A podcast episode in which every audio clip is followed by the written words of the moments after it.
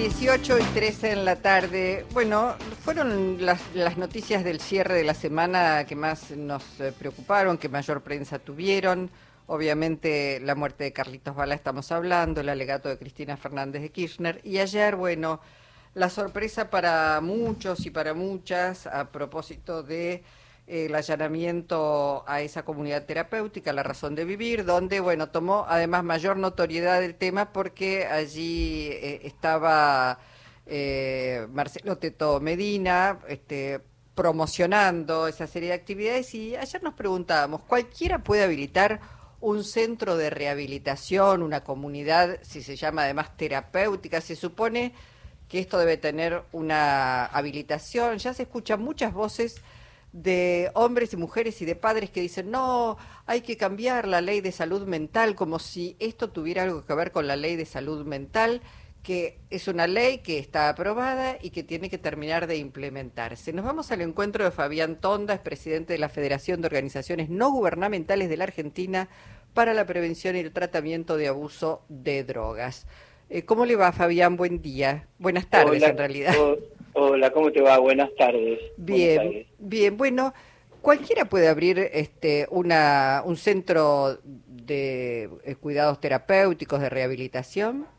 Mm, no, no cualquiera. Tiene que cumplir, o sea, cualquiera está en condiciones de hacerlo mientras cumpla los requisitos, eh, que es tener un equipo interdisciplinario, cumplir con, con los cubajes, con los metros cúbicos, con el área protegida, con residuos patogénicos, con contingencia de incendio, habilitación municipal y todos los que tenemos los centros que trabajamos eh, habilitados y en la ley, ¿no? Fabián, porque estamos hablando de eso, de un problema de salud pública, en consecuencia amerita que haya, como señala, un equipo interdisciplinario, que haya un control médico. Muchas de las adicciones se tratan además con medicación también para establecer determinados parámetros, entonces no cualquiera está en condiciones.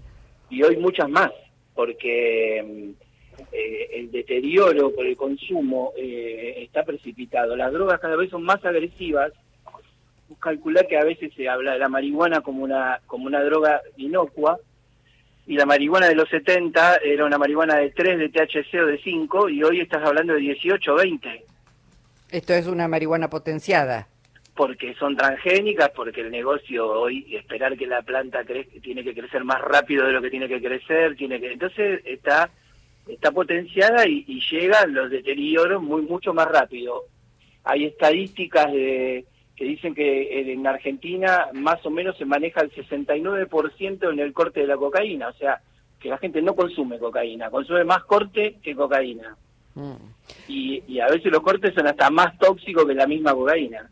Claro. Ahora, Fabián, lo que nos interesaba establecer aquí, porque hay obviamente mucha demanda, eh, estamos hablando de un tema de salud mental, hay una ley de salud mental que, entre otras patologías, trabaja sobre las adicciones eh, y la sensación es que todavía faltan pasos para terminar de implementar la ley para que haya la cantidad de centros y eh, eh, personal interdisciplinario que pueda atender una demanda que es creciente, porque esto también hay que decirlo. ¿Qué, qué recomendarías a, padres, a familiares? Mira, te cuento con un ejemplo de hace media hora. Sí. Llama a una mamá, me dice, bueno, mi hijo eh, consume, está con ganas de matarse y demás, bueno, entonces, esa persona no está en condiciones de entrar acá. Claro. En este caso, cuando iba acá en Island. Pues es para otro para otro segundo paso. tiene Entonces, digo, bueno, mira, tenés que ir al hospital pool, al hospital, esto, lo otro, a la guardia. Entonces, faltan como e, esas instancias que una persona tiene que seguir para llegar a un tratamiento. Claro, no elegir, no elegir, de pronto alguien te dice, bueno, está tal comunidad, está tal centro terapéutico, pero si estamos hablando de un centro terapéutico y de una cuestión de salud mental, en general deberían ser derivados a todos los centros por algún especialista. Y, por ejemplo, lo que te cuento yo, ¿eh? este, este chico en crisis, eh, una comunidad terapéutica es, es una casa con, con un equipo terapéutico eh, acompañando. Si alguien tiene una excitación psicomotriz, no hay un médico para inyectar o de esto para controlar esa situación. Entonces, normalmente siempre tienen que pasar, como marca la ley, por, un, por una situación clínica que evalúe cómo está y si ahí está en condiciones de pasar a un centro, de pasar a una, a una clínica, ¿a dónde? Pero no es que uno pasa, viene una persona con adicción, toca timbre y todos están en condiciones de quedarse en una comunidad terapéutica. Si lo hiciéramos así, incurríamos en un grave error. No estaríamos siendo responsables. Mm.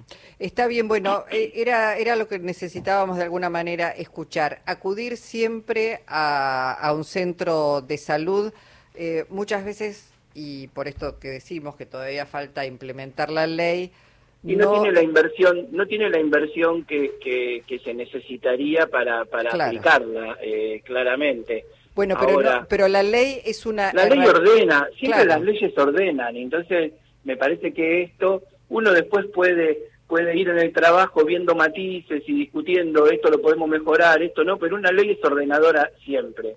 Está está y hay que trabajar en el marco de la ley. Clarísimo. Bueno, era lo que necesitábamos de alguna manera saber para, para que nuestra audiencia sepa que antes de recurrir a un centro, primero pedir todas las habilitaciones, pero además eh, no dejarse llevar por las impresiones, que sea un facultativo el que recomiende ¿Qué tipo de centro es adecuado para cada una de las personas? Cada caso es un caso particular, no son todos los casos iguales y entonces es muy importante. Sobre todo por la, porque atendemos diferentes complejidades. Claro. Una persona que llega a un lugar como el que estamos hablando hoy, eh, una comunidad terapéutica, llega básicamente con su voluntad, que a veces entre el 1 y el 10 puede ser 3, pero que la tenga, y compensado de su situación clínica. Claro. Sí, sí, ¿Mm? está bien. Fabián, gracias eh, por eh, la posibilidad de escuchar este, estos argumentos. Muchísimas gracias. Fabián Tonda es el presidente de la Federación de Organizaciones No Gubernamentales de la Argentina para la Prevención y el Tratamiento del Abuso de Drogas.